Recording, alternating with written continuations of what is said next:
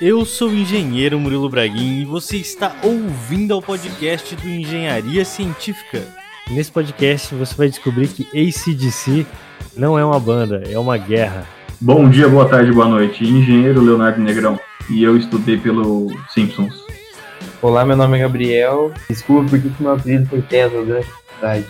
Um podcast especial sobre grandes inventores para falar desse gênio da eletricidade que foi Nikola Tesla. A gente vai entender a história dele, que foi um engenheiro que teve muitos perrengues e muitas particularidades na vida e que fez simplesmente o mundo ser iluminado como ele é hoje em dia. E fiquem aqui com mais um maravilhoso podcast.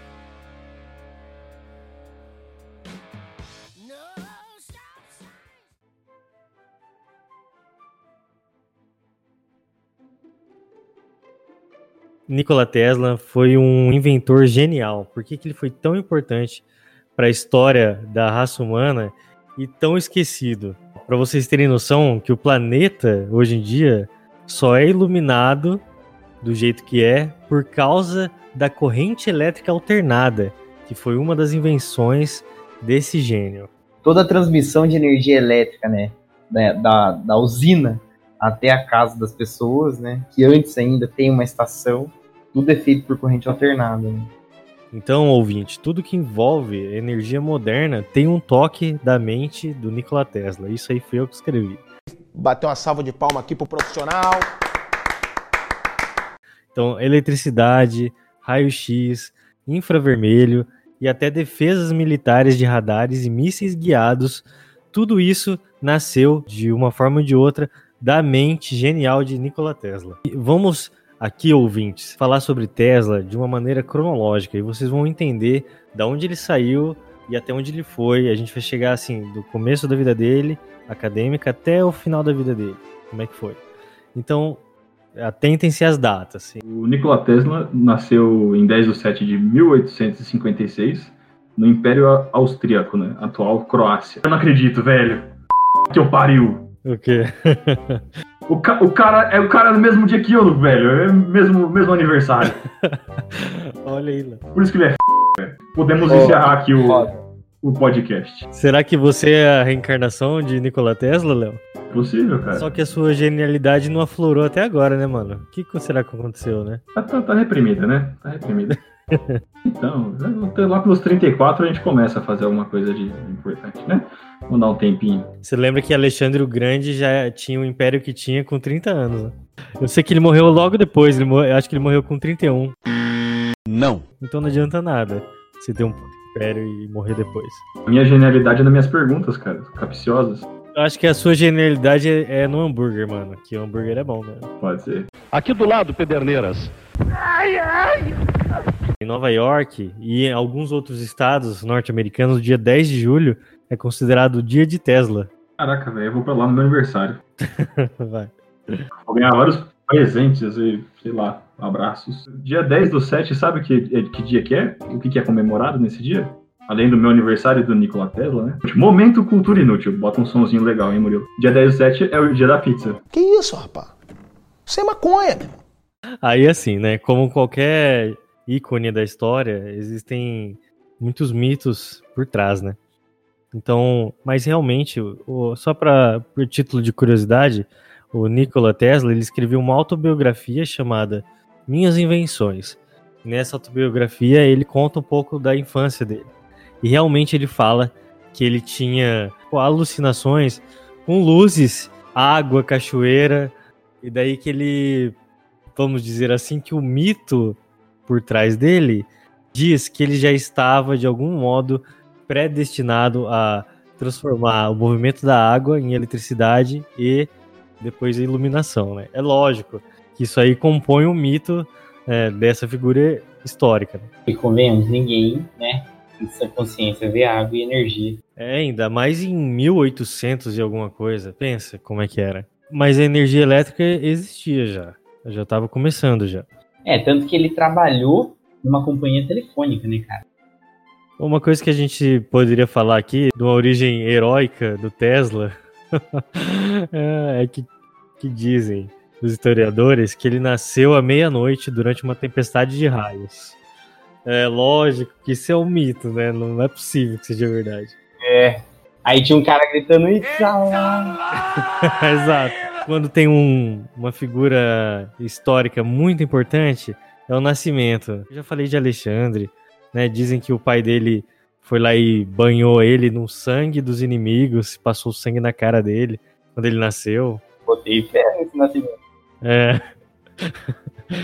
Gengis Khan, quando nasceu, alguma coisa assim que um cavalo apareceu no nascimento dele e ficou rodeando lá a tenda dele. E toda figura histórica vai ter um negócio assim. Então Tesla tem, e a mãe dele ainda disse o seguinte: que esta, né, seria uma criança da luz. Oh, nossa, os caras vão além, né, velho?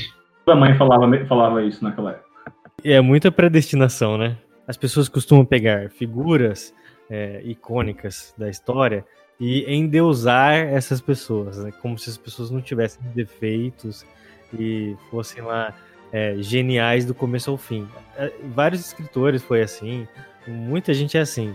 É, principalmente aí políticos, né? Até políticos mais modernos é assim, né? Mas as pessoas fazem isso. E o que eu gostei mais de aprender durante a minha pesquisa sobre Nikola Tesla, ele tinha inúmeras manias que eram muito malucas, assim.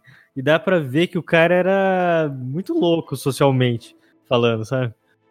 E aproxima um pouco mais, assim, da nós, seres humanos meros mortais.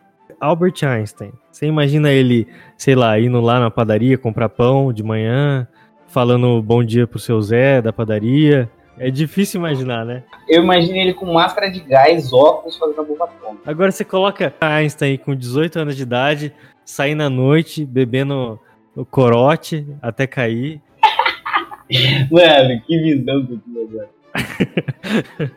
É. Não, bom, mas se tem um cara que tem defeito no Platela, eu admiro, tem estátua dele no mundo inteiro, mas meu, a vida dele não foi assim tão legal, né? Um comentário que legal, poucas pessoas sabem, é que o pai do Nikola Tesla, ele já treinava já a memória e o raciocínio dele quando ele era criança. E a mãe dele era descendente de uma família de inventores. O pai dele era um padre ortodoxo. Qual é a diferença de um padre ortodoxo para um que não é ortodoxo? O cara que é ortodoxo, ele segue o Velho Testamento à risca. O padre ortodoxo, a ideia é essa, ele... É lógico, estou explicando super, hiper, mega esdrúxulo a explicação mas é porque ele segue a risca as leis do Velho Testamento. Esse é o ortodoxo. Ou seja, a diferença de um para outro é que um come camarão e o outro não. Ah, tipo, eu acho que é tipo, um rapa a cabeça, entendeu? Dá chicotada nas costas. por conta da influência da família e por conta do seu pai ser um padre, na época, os padres estudavam muito, eles liam muito. E o Tesla foi ensinado pelo pai é, a ler muitos livros. E o que, que ele escreve na bibliografia dele, e isso é, realmente não é contestado pelos historiadores, é que ele tinha uma memória fotográfica, ele conseguia decorar os livros inteiros em apenas uma lida. Então ele sabia muito de muita coisa. Seguindo a cronologia aqui, em 1862, né, a família do Tesla mudou-se para a cidade de Gospic, onde ele começou a cursar a escola Karlovac. Eu, eu vi um negócio sobre os 12 fatos mais interessantes, que fala bem dessa época, que ele fazia conta de cabeça de uma forma tão impressionante que o professor achava que ele estava pulando. E que ele concluiu o ensino de 4 anos em apenas 3. O cara conseguiu resumir um ano né? De algum jeito, aí a galera passou ele para frente. Não, não sei se isso demonstra certa genialidade, porque ele tinha 6 anos de idade. E em 1873 ele iniciou os estudos aí em engenharia elétrica. Quando ele entrou na faculdade, ele tinha 21 anos. Eu, eu, sou, mais, eu sou mais genial do que o Tesla, porque com 21 anos eu tava saindo da faculdade. Mentira, sério? Não, tava, tava, tava no terceiro ano. Mas você não inventou nada até agora, Léo. Cara, eu invento cada piada boa, velho, nesse podcast. Nossa, só as piadas horríveis. Ele é um engenheiro eletricista formado em elétrica no Instituto Politécnico de Graz, na Áustria.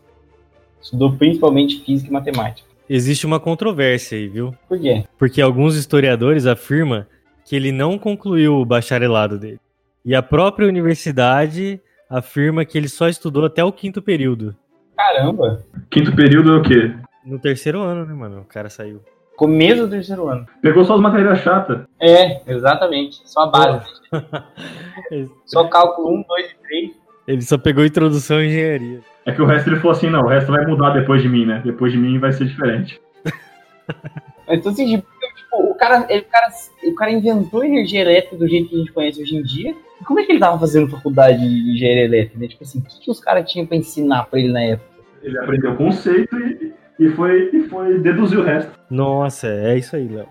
É bem isso mesmo. Exato. Ele falou assim, não, beleza, a base pra engenharia elétrica é isso aqui? Não, beleza.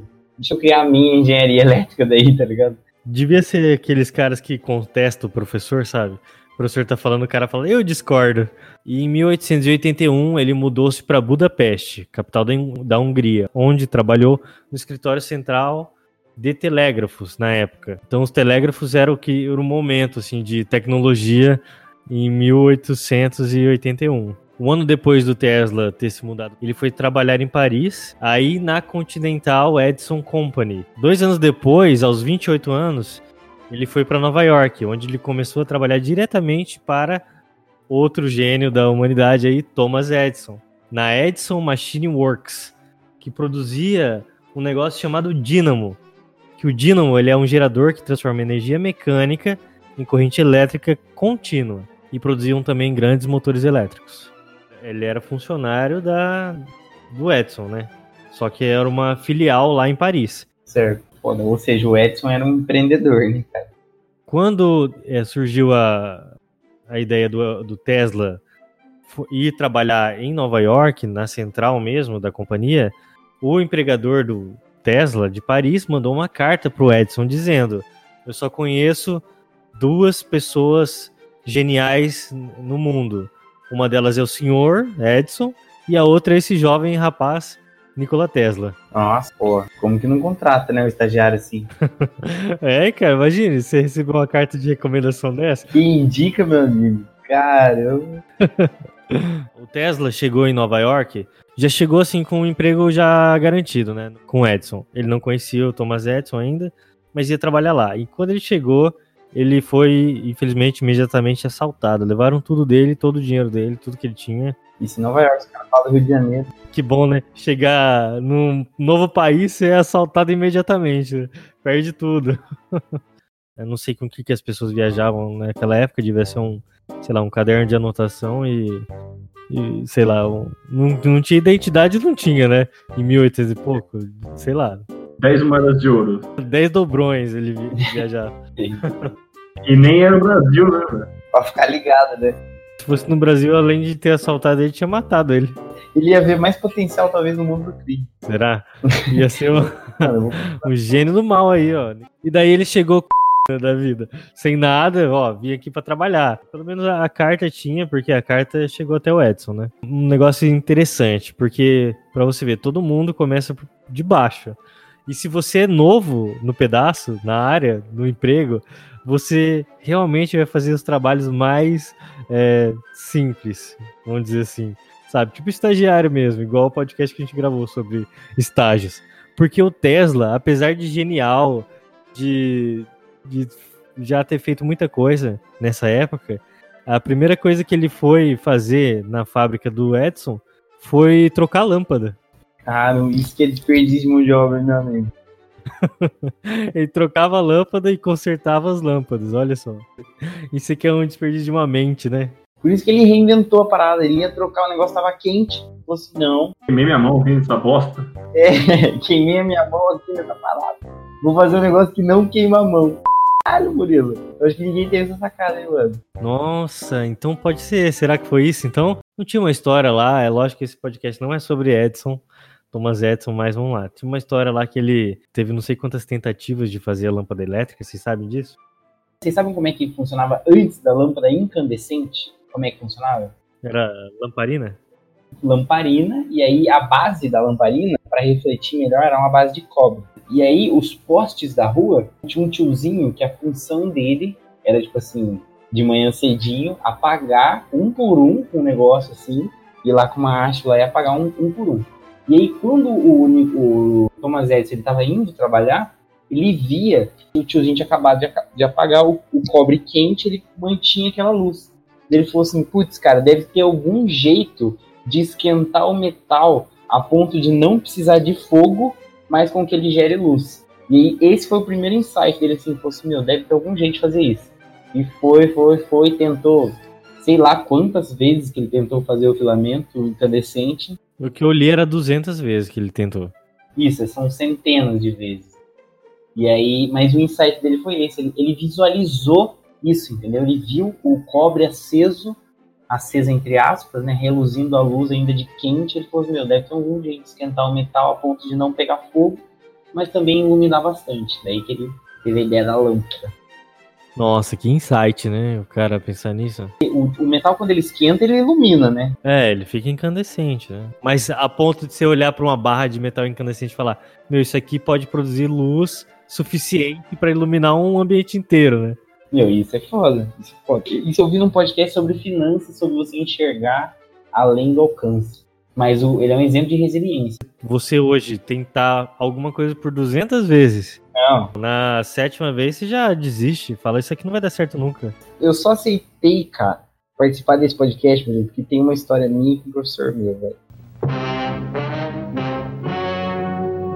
Ladies and gentlemen, the story you are about to see is true. The names have been changed to protect the innocent. Mais entre meus colegas mais próximos, meu apelido foi Tesla. Desde a da segunda semana da faculdade até eu me formar, nego me chama de Tesla.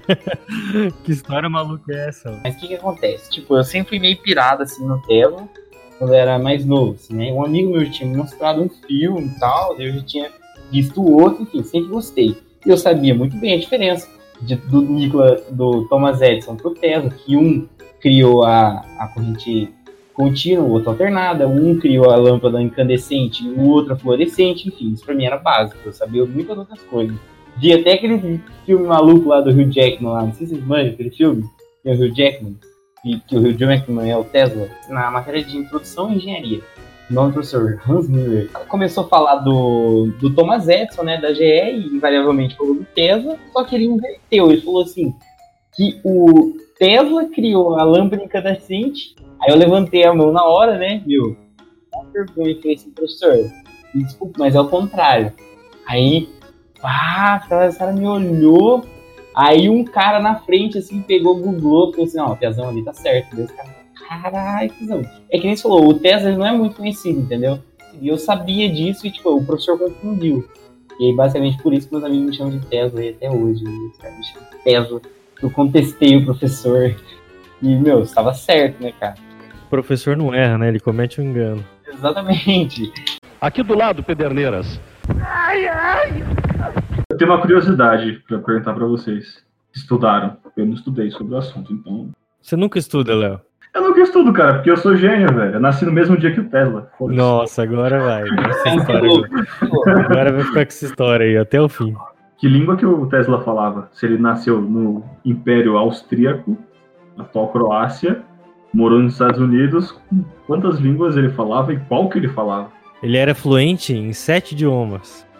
Pensa, era inglês, alemão, húngaro, ele falava até latim, que é uma língua já morta naquela época já. Desnecessária, né, a palavra. Você vai estudar filosofia, é legal você saber latim, sério mesmo. Ah, é. Ah, não. Você vai saber o, a origem das palavras, né? Você vai conseguir entender. É, é muito legal saber. Chama etimologia, a origem das palavras. É muito bom. Pô, legal.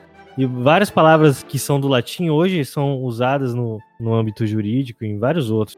Não, e é sempre assim, tipo, você ouve o significado de duas palavras, sei lá, filosofia, e fala assim, ah, o estudo, não sei o que ela ah, pode crer, né, engraçado. Minha irmã tava vendo a palavra PhD, o que que significa, né, quando você tem um doutorado. É fodástico, o PH. É, filosofia e doctor. Não, não tem nada a ver hoje em dia, né? Você pega doutor em filosofia, mas é para simbolizar a pessoa que é estudiosa. Olha só que interessante. E vem daquela época e é usado até hoje, né? Então Tesla entrou para trabalhar para trocando lâmpada. Então, mas ele rapidamente se mostrou competente com máquinas. E ele inventou um sistema de automação que compôs a linha de produção do Edison. Aí tem uma história muito interessante aí. que o Edison ele era é, um empreendedor, então ele tinha vários cientistas trabalhando para ele. Um desses cientistas nessa época era Nikola Tesla. E ele jogou um desafio para a equipe, que era o seguinte: fazer um sistema de automatização e sincronização desses motores. O que acontecia era mais ou menos o seguinte: a peça tem que sair da máquina A, passar pela B, C e D. Só que a máquina A cuspia numa velocidade, a B pegava e cuspia em outra, e assim por diante. Então era mais ou menos o seguinte: alguém tinha que pegar a peça da máquina A e levar para B, e a peça não saía simplesmente de uma e, e entrava na outra, como a gente vê em linhas de produção hoje em dia. Então ele tinha esse problema e jogou o desafio e tinha ainda um prêmio aí no meio da jogada, que era 45 mil dólares, que na época era um, um valor assim exorbitante, sabe? Então quem, quem ganhasse ia ganhar toda essa bolada. Estamos falando aqui em 1885, né? O dólar hoje dá mais de um milhão de dólares. Aí o Tesla, como não é bobo, foi lá e falou: ah, eu sei fazer isso aqui, eu vou fazer, e conseguiu fazer. E daí fez a, a linha de produção do, do Edson é, bombar. Tipo, ele ganhou muito mais dinheiro por causa dessa sincronização.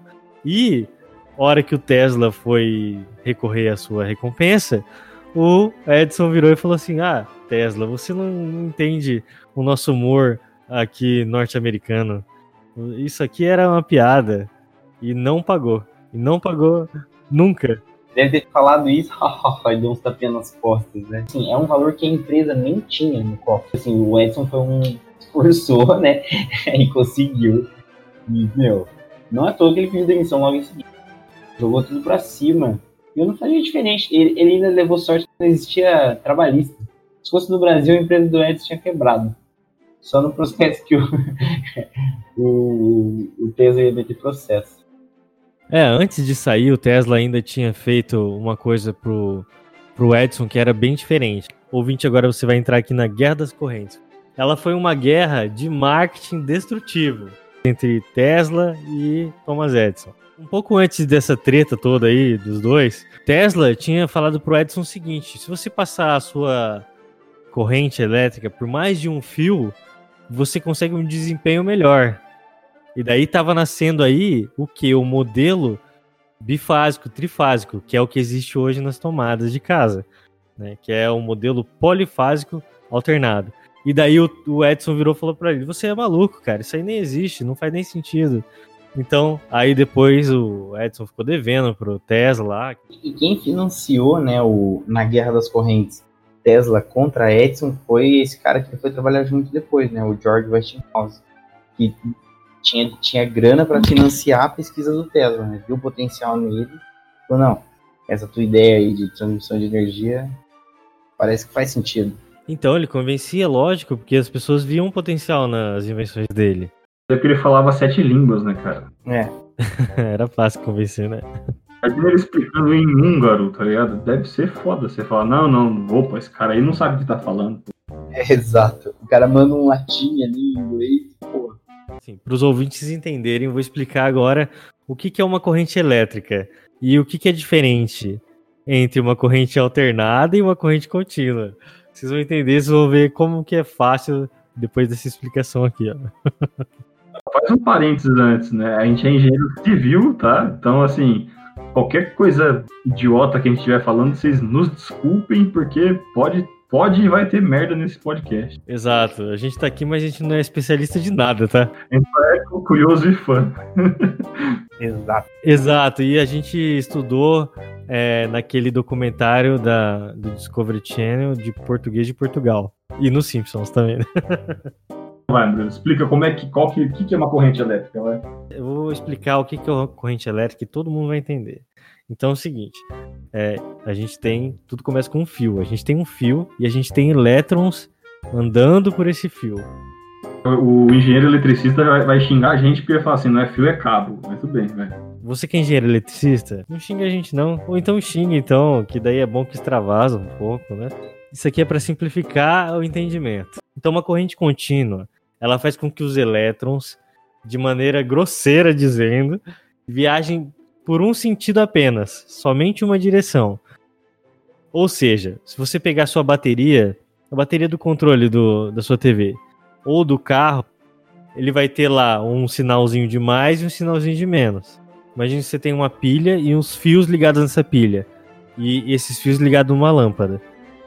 O elétron vai ter que sair da ponta da, da sua bateria, ir até a lâmpada, ligar a lâmpada e voltar para a bateria, certo? Então ele viaja todo esse caminho até chegar na fonte. Então por isso que uma bateria tem aquele sinal positivo e negativo. Está saindo por um lado e entrando por outro. E nesse caminho ele se perde por causa da entropia. E quanto mais caminho ele percorre, mais ele se desgasta, né? E basicamente o elétron perde capacidade. Vamos dizer assim que a energia se preserva nesse sistema aí e se perde ao longo do caminho. É, e uma coisa que é importante deixar claro, que você deu o exemplo da bateria do carro, está corretíssimo.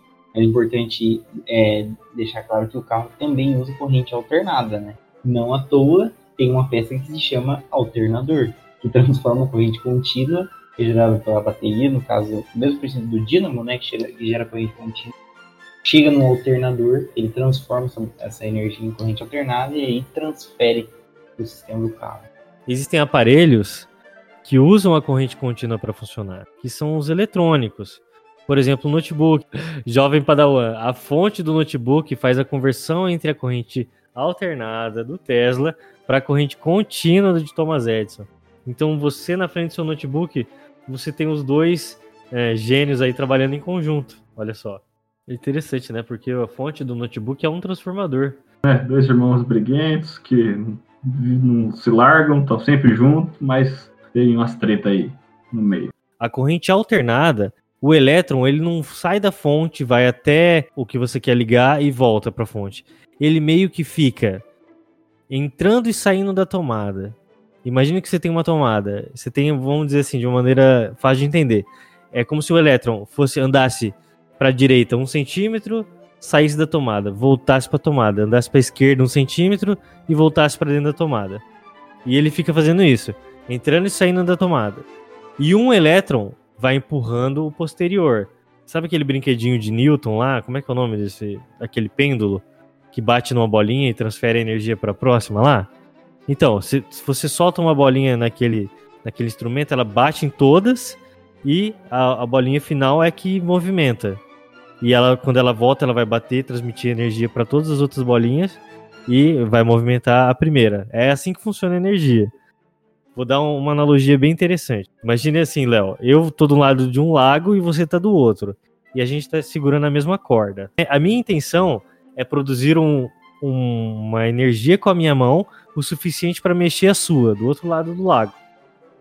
Eu posso fazer isso com um solavanco único, que eu vou dar um, um solavanco máximo e tentar mexer sua mão lá, certo? Ou eu posso ficar fazendo ondinhas pequenas.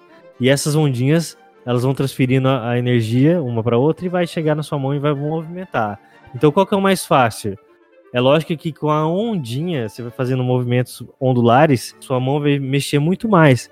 E a energia que eu produzo com a minha mão, ela é muito menor, entendeu? Do que a primeira energia lá. É assim que funciona. Na corrente contínua, você tem que soltar uma energia muito grande na sua fonte para chegar lá na posição final e você ter ainda energia o suficiente para ligar alguma coisa, seja uma lâmpada ou um motor de alguma coisa, entendeu? É assim que funciona, porque ela perde é, potência do, ao longo do caminho. Quanto mais frequência de onda, é como se minha mão aqui, desse lado, fosse fazendo movimentos mais rápidos.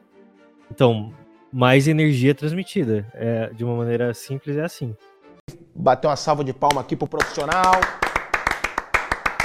em resumo, né, em vez de da do elétron ponto A até o ponto, do ponto inicial até o ponto final direto, ele vai e volta, vai e volta, vai e volta, vai e volta, vai várias vezes. Então, por isso que eu usei a analogia do 1 um centímetro. É como se o elétron andasse um centímetro para frente e um para trás, sempre próximo do, do, ponto A, entendeu? Ele nunca sai do ponto A, vamos dizer.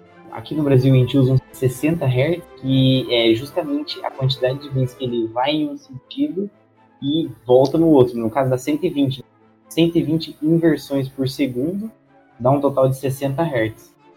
E por que, que um sistema é melhor do que o outro em termos de transmissão?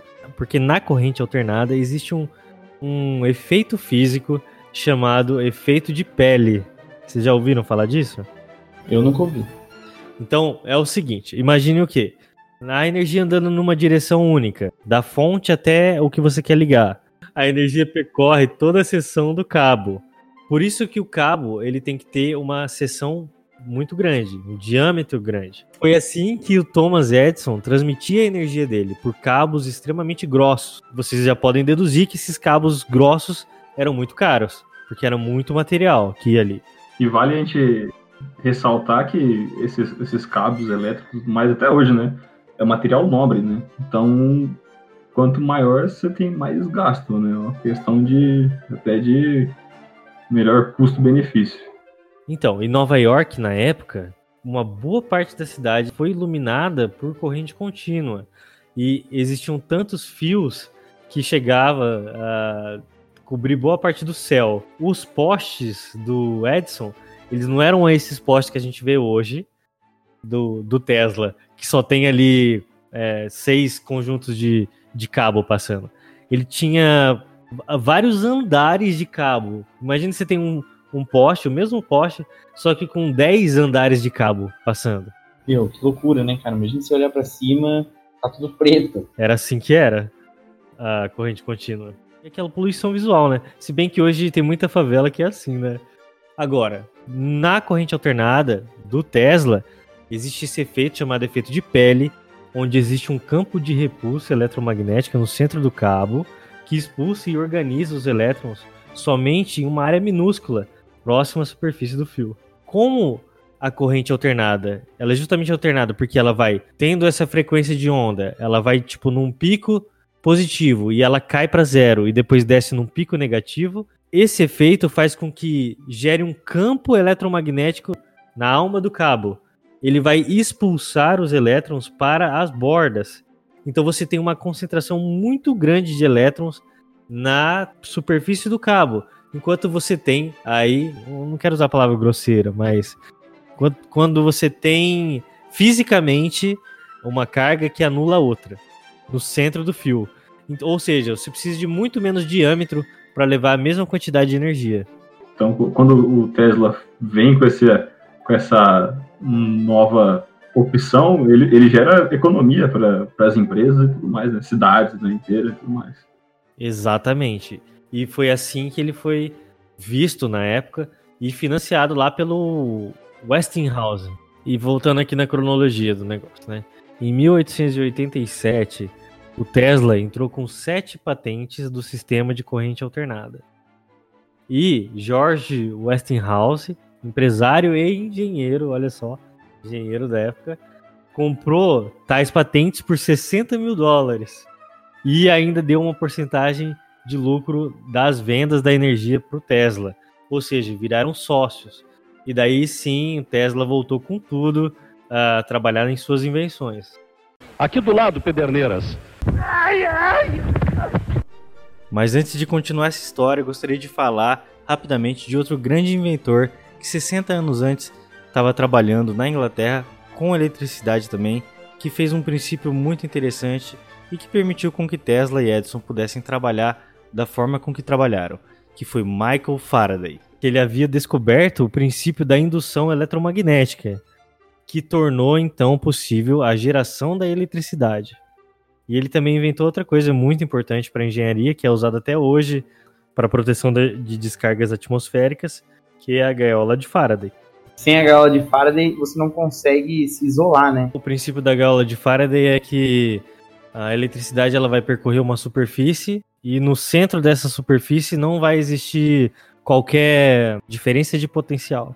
Então quem está dentro da gaiola, no caso, né, não tomaria choque. Porque afinal de contas a, a corrente elétrica ela vai de um ponto ao outro se existir diferença de potencial, né? Então se não existe diferença de potencial, a corrente elétrica ela transita, mas ela não ela não causa efeitos danosos ao ser humano. Esse conceito aí da, da gaiola de Faraday também é usado para isolar, tipo, cadeia de celular. Se você pegar um celular e embrulhar ele num papel alumínio, ele não, vai ele não funciona. É um experimento para fazer em casa. Ele vai pegar, ficar sem sinal, porque ele não, não, não consegue receber o sinal. E aí, é, esse conceito aí os caras tentam usar para poder isolar, tipo, cadeias, coisas assim. E também o bandido para isolar da polícia a tornozeleira eletrônica, né? Do mesmo jeito. Se ele colocar papel alumínio, será que ela deixa de emitir sinal? Sim, eu, eu tô falando não porque. Você tá não- falando com propriedade de causa, né, Gabriel? Você. Não, sim, não. É, o cara que cortava meu cabelo, ele era. Ele era preso. ele- não, ele não era preso, né? Ele estava com a tornozeleira. E daí, tipo assim, o apelido dele, 5 estrelas. Adivinha por quê? Tem a ver com GTA? Exato, tem 100% a ver com GTA. Esse seu GTA é o mais procurado, né? Então, assim, Boa. é, tipo assim, ah, ele ia fazer alguma coisa no centro. Metia ali o papel alumínio, a polícia só via que sumiu o sinal, entendeu? Não viu onde foi. Caramba, que ca... esse cara é fora da lei mesmo, hein? Quem que será que fica monitorando isso, hein?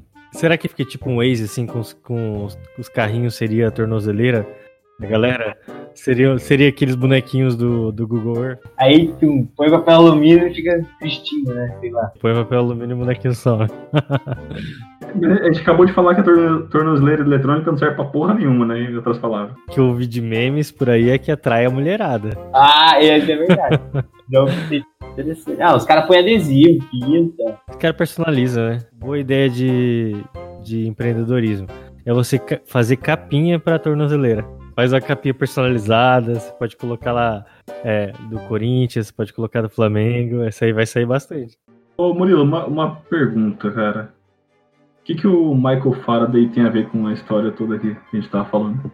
O Michael Faraday ele criou o princípio do eletromagnetismo. Ah, e o que, que isso tem a ver com o Tesla? O Tesla pegou esse princípio e fez um motor de indução. Ah, tá. O, o Faraday deduziu essa parte.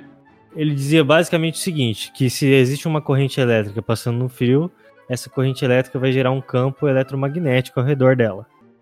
Então pensa o seguinte, o Tesla foi mandado embora por Thomas Edison. No tempo que ele estava desempregado, ele foi e patenteou sete patentes, cara, no sistema de corrente alternada. Olha só. Então o cara não, não parava, né? É uma máquina, velho. Quantas patentes o Thomas Edison tem? Ó, o que eu sei, até hoje ele é o maior detentor de patentes da, da história. Isso eu sei. Ninguém tem mais patentes registradas no próprio nome do que ele. Até porque no Simpsons mostra isso, né? Inclusive a cadeira que não cai pra trás. Mas E o martelo O elétrico. cara é foda. Thomas Edison registrou 2.332 patentes. Meu Deus. enquanto que o Tesla registrou 700. Tá, mas aí. Não, beleza. Mas a, a diferença é que o Edson não foi tudo ele que fez, né? Ele tinha uma puta de uma indústria também por trás pra ajudar ele, né?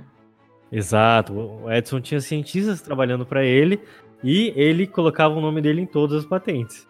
Mas você sabe por que, que isso aconteceu na época de tanta patente assim? Que os caras estavam inventando a roda. Então qualquer parafuso que os caras faziam, os caras patenteavam. Qualquer rosca diferente, patenteava. É. Deve ter um monte de, de patente aí que é coisa até meio que inútil até. Então, em 1890, vamos ver quantos anos o Tesla tinha em 1890? Ele tinha 30, 34 anos. Foi aí que ele criou a famosa, conhecida aí, bobina de Tesla. Vocês já viram isso, né? Com certeza. Feira de ciências. E daí eu fui tentar entender o que, que era a bobina de Tesla, porque a gente vê lá pernas metálicas e uma esfera metálica lá em cima, e sei lá, quando você liga, aperta um botão, sai raio pra tudo quanto é lado. É, na verdade, se você encostar no vidro, né? a original, ela não tem o vidro. Uma mini torre, sei lá, do tamanho ali de 3 metros de altura. Não sei falar aspectos físicos, mas ela era um transformador que era capaz de gerar uma tensão altíssima. Pela diferença de potencial, ela conseguia quebrar a tensão do ar e daí sair aqueles raios bonitos que a gente vê nas, nas imagens, nas fotos da bobina de Tesla. Que servia para quê? Servia para nada, efetivamente. Mas ela fazia um show legal. pra, pra o que que serve aquilo ali? Só pra impressionar as gatas. Você levava a gata lá no encontro e falava, ó, vocês soltar raio aqui da minha máquina. Porra. Como que não serve pra nada, né, velho? Meu Deus. Era, o- era o bigodinho e, o, e- e a Juliette de, de hoje em dia.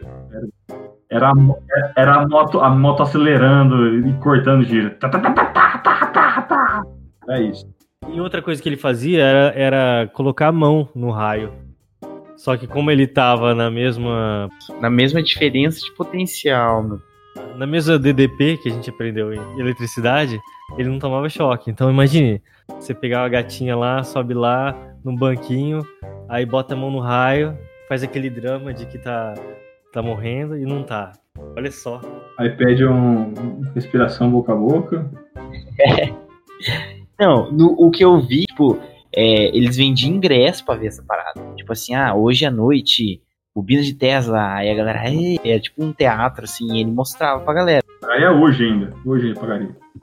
Olha só, Gabriel, você falou de show, né, na época. Ó, o Liberty Science Center em Nova Jersey possui uma atração dedicada à Tesla que fazem as bobinas tocarem música. Olha só, é, porque o raio ele realmente cria um barulho, né, uma vibração no ar. E daí consegue tocar música. Então, toda sexta-feira, 18h45 e às 21h20, você ouvinte que tá em Nova Jersey pode ir lá ver essa apresentação das bobinas. Meu, inclusive, cara, sobre fazer as coisas na mesma diferença de potencial, em alguma vez na sua vida, eu imagino que esse vídeo é difícil ser pesquisado, mas já pesquisaram no YouTube manutenção em redes de alta tensão? Vocês já viram como é que os caras fazem isso? Meu, tipo assim, obviamente que não tem como desligar uma rede de 13 mil volts que transmite energia de uma cidade para outra. E aí, como é que você faz a manutenção? Você faz com o negócio ligado. O cara chega com um helicóptero do lado, ele prende um cabo, que daí deixa o meio que o corpo dele na mesma tensão do fio, prende esse cabo nele, e aí daí ele não tem, não tem neutro, né? Só que se, se alguma coisa encostar no chão e na pessoa ao mesmo tempo, o cara explode na hora, porque daí vai ter uma diferença de potencial. É, o problema é o chão, né? É, então, exato. Difícil de acontecer, né? Tanto que não sei se alguma vez já deu já deu um Ah, já deve acidente ter dado, hein? Até pros caras inventar esse cabo aí, até os caras aprender a fazer o bagulho. é, deve ter dado muito problema. Os vídeos são assustadores, cara. Os caras que fazem isso é tem que tem que tem que reconhecer o trabalho do eletricista. O cara tem que estudar muito, né? Pra poder acreditar e falar, vai, vai dar tudo certo. Vai dar tudo certo. 3 mil volts, você escuta. Meu, vocês já viram? Vocês já chegaram perto de alta tensão? O bagulho. Mano, Já é é assustador, velho. Tipo o sabre de luz o negócio, mais ou menos. É, é assustador, cara. Alta tensão é assustador. E Edison dizia que a corrente alternada seria perigosa para as pessoas, justamente por causa da voltagem alta. Não. Voltagem é um abrasileiramento da palavra voltage, que no português significa tensão. As pessoas tomariam um choque dentro das próprias casas e elas teriam ali um dispositivo que elas simplesmente matariam, sabe? Foi bem assim. A tomada seria é, a morte para as pessoas. E daí sabe o que, que o Edson fazia? que louco, cara, pensar nisso. Então, o Edson, para provar que a corrente alternada ela realmente matava as pessoas, ou, sei lá, da- causava queimaduras, ele fez um bastão de choque e ele dava choque em animais em praça pública, cara. Bois, cavalos, cães. Ele usou, chegou uma vez a usar até um elefante para ser eletrocutado, você acredita? Meu Deus, mano, isso aí, mano. Isso aí se cai no Twitter, nego esculacha. E sabe o que, que ele fazia ainda? Ele filmava tais atrocidades e mandava para a imprensa, dizendo que aquela era a energia que o Tesla estava vendendo, sabe? Chegou num ponto muito louco. Essa história que eu vou contar é inacreditável agora. Conte que eu fiquei curioso agora. Em determinado momento, acho que cansado de eletrocutar animais, ele pediu para um dos seus cientistas, chamado de Harold P. Brown, que inventasse um dispositivo terrível, que era a cadeira elétrica, só para provar que a corrente alternada realmente matava seres humanos. Só que essa história é muito macabra. Eu posso contar aqui, mas eu vou colocar uma vinheta aqui de histórias terríveis.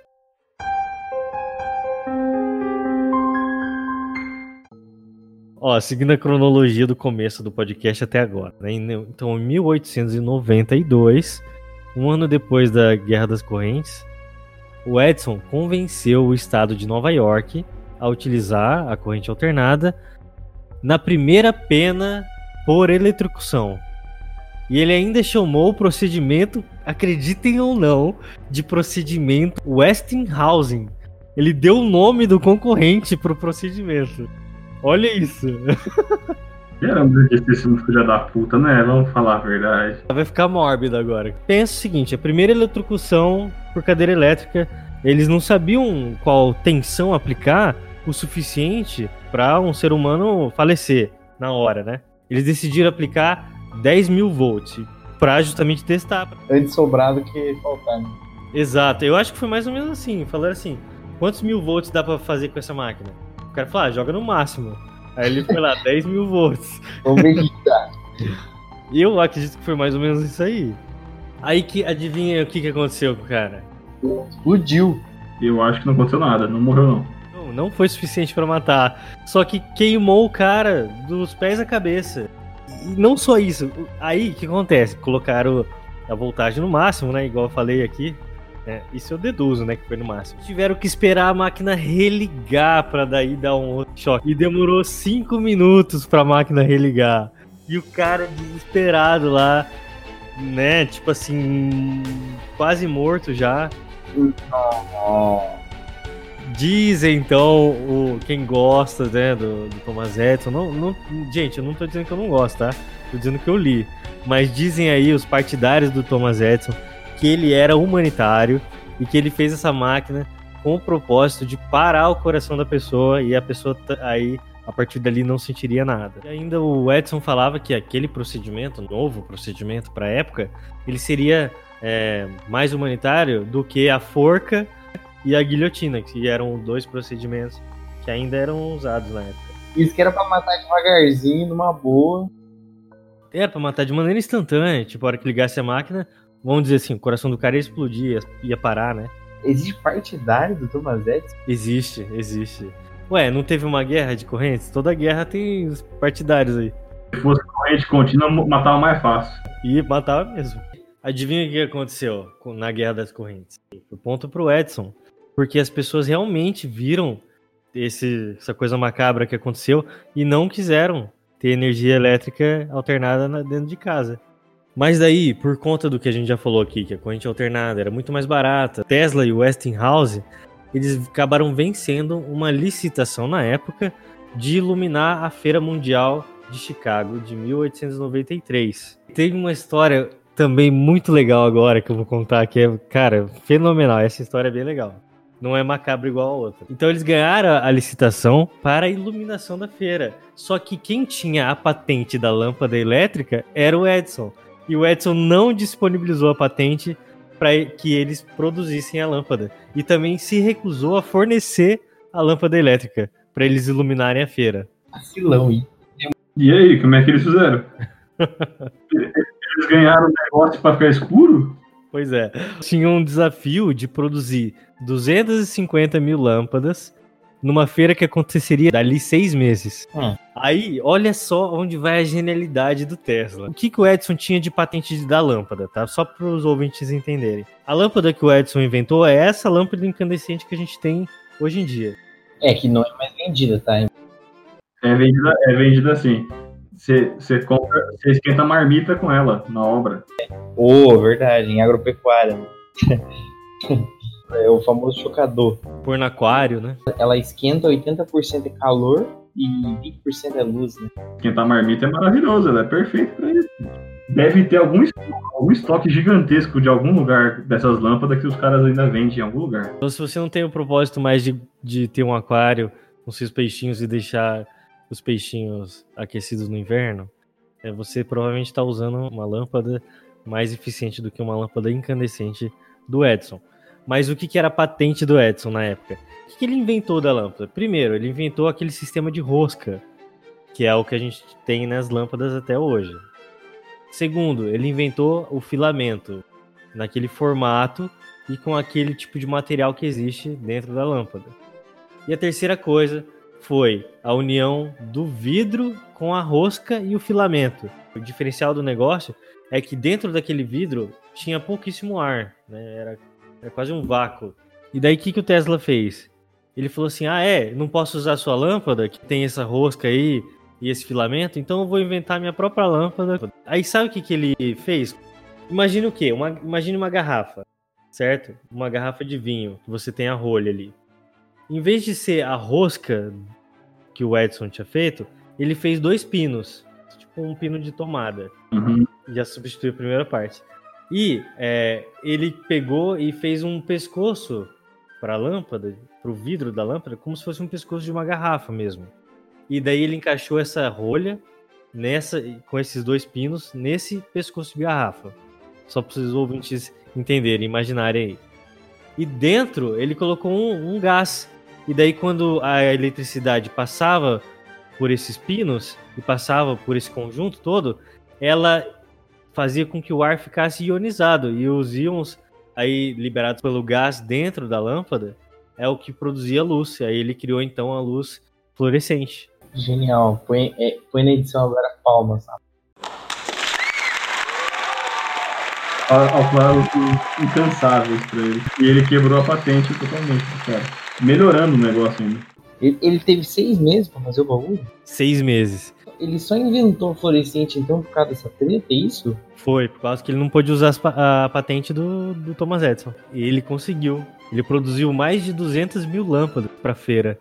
E iluminou realmente a feira inteira aí, com lâmpadas fluorescentes. Eu queria estar lá pra ver. Eu fico imaginando a reação das pessoas quando elas viram. Mano, e você imagina 200 mil lâmpadas, velho. Que deve ter sido um negócio extraordinário, não existia e iluminação por energia elétrica nas cidades, né? Depois desse acontecimento, ele foi uma das celebridades mais famosas da época, ali dos- do final dos anos 1800. Disse que ele estava entre as 100 personalidades globais mais influentes e ele ganhou medalhas e títulos honorários de universidades. E em seu 75º aniversário, ele recebeu mais de 70 cartas de físicos e engenheiros da época, entre eles Albert Einstein. Imagine, você recebeu uma carta do Albert Einstein. Seria hoje o equivalente a receber um e-mail do Zucker. Então, e pense então como é que foi a vida desse, desse gênio, né? Só que nos últimos 10 anos de vida dele, o que aconteceu? Ele tentou fazer um projeto mais audacioso, que foi a construção de uma torre sobre um laboratório novo que ele tinha montado ali bem quando ele já era bem bem de idade. Ele tinha uma pretensão de construir um mega laboratório, um laboratório super moderno para a época. É, o início da construção foi em 1901. Nesse laboratório ele teria um teto e sobre esse teto uma torre bem alta, com uma estrutura treliçada que atingia a altura de 18 andares. Só que para a época custava muito e ele acabou usando todo o dinheiro dele e no meio do, da construção a torre desabou. Acabou perdendo tudo, perdeu o dinheiro, perdeu a credibilidade de quem estava ali financiando ele para fazer esse projeto. Né? E o final da vida dele foi bem solitário. Ele morou os últimos 10 anos num hotel chamado Hotel New Yorker. Ele foi cremado e suas cinzas foram colocadas em uma esfera de ouro que hoje está no Museu do Tesla em Belgrado, capital da Sérvia. E depois de sua morte, é, aí entram uns grandes mitos, né, do Tesla. É como no começo da vida dele a gente falou de alguns, agora no fim da vida também tem outros. Então, isso não é nem mito, porque é, pelo que eu li, foi realmente comprovado que sim, que o governo invadiu o quarto do hotel e confiscou todas as anotações dele, todos os experimentos. E que dizem daí, agora, agora entrando na parte do mito, que em 1920 Tesla teria inventado um dispositivo que ele deu o nome de raio da morte, que teoricamente seria um feixe ou um laser, né, que disparado contra seres vivos causaria a morte e que seria capaz de derrubar aviões e produzir terremotos. Olha só. Uau. Muito legal. Ele dizia que tinha feito um projeto de uma arma tão poderosa que ela seria capaz de acabar com todas as guerras simplesmente pelo fato dela existir. Tesla foi o inventor do rádio, não o Marconi, que é aquele que a gente falou no podcast sobre Cristo Redentor. O que acontece é o seguinte: o Marconi usou 14 patentes do Tesla para montar o rádio. Caralho, velho. Tesla patenteou, na verdade, o sistema básico de rádio, com diagramas e esquemas mostrando é, como seria o transmissor. E esse fato foi só reconhecido após a morte do Tesla. Olha só. Cara, ele era professor Pardal, velho. É que nós que a gente falou. Ele não, não tinha parte comercial inventor, mas ele não sabia vender, não sabia, tipo, passar isso adiante. E olha só que interessante. Se você, ouvinte, quiser ouvir a voz do Tesla, existe uma entrevista gravada dele, uma entrevista de 1899, acreditem ou não. É um, tipo um, um podcast, um broadcast, uma transmissão. E você pode ouvir a voz dele. Olha que incrível. Então é isso, pessoal. Se você ouviu a gente até aqui, principalmente se você aprendeu alguma coisa, não deixe de seguir Engenharia Científica nas redes sociais. Acesse o nosso site engenhariacientifica.com.br. Não deixe de seguir Engenharia Científica nos agregadores de podcast principalmente no Spotify. O Engenharia Científica agora também tem um canal para você mandar áudio para gente, que é o nosso número do WhatsApp. 043 9969 50891. Então é isso, pessoal. Muito obrigado e até a próxima.